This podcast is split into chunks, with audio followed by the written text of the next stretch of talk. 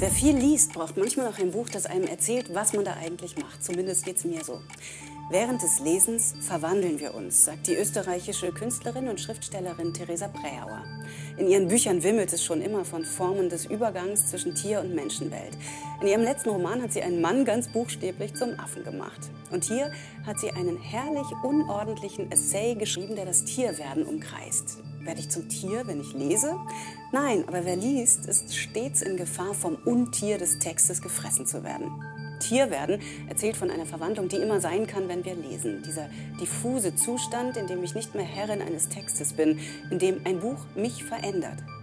100 Seiten literaturphilosophischer Gedankenstrom. Von Ovid zu Kafka zu Derrida und zurück und von rumänischen Tanzbären zu Toni Erdmann.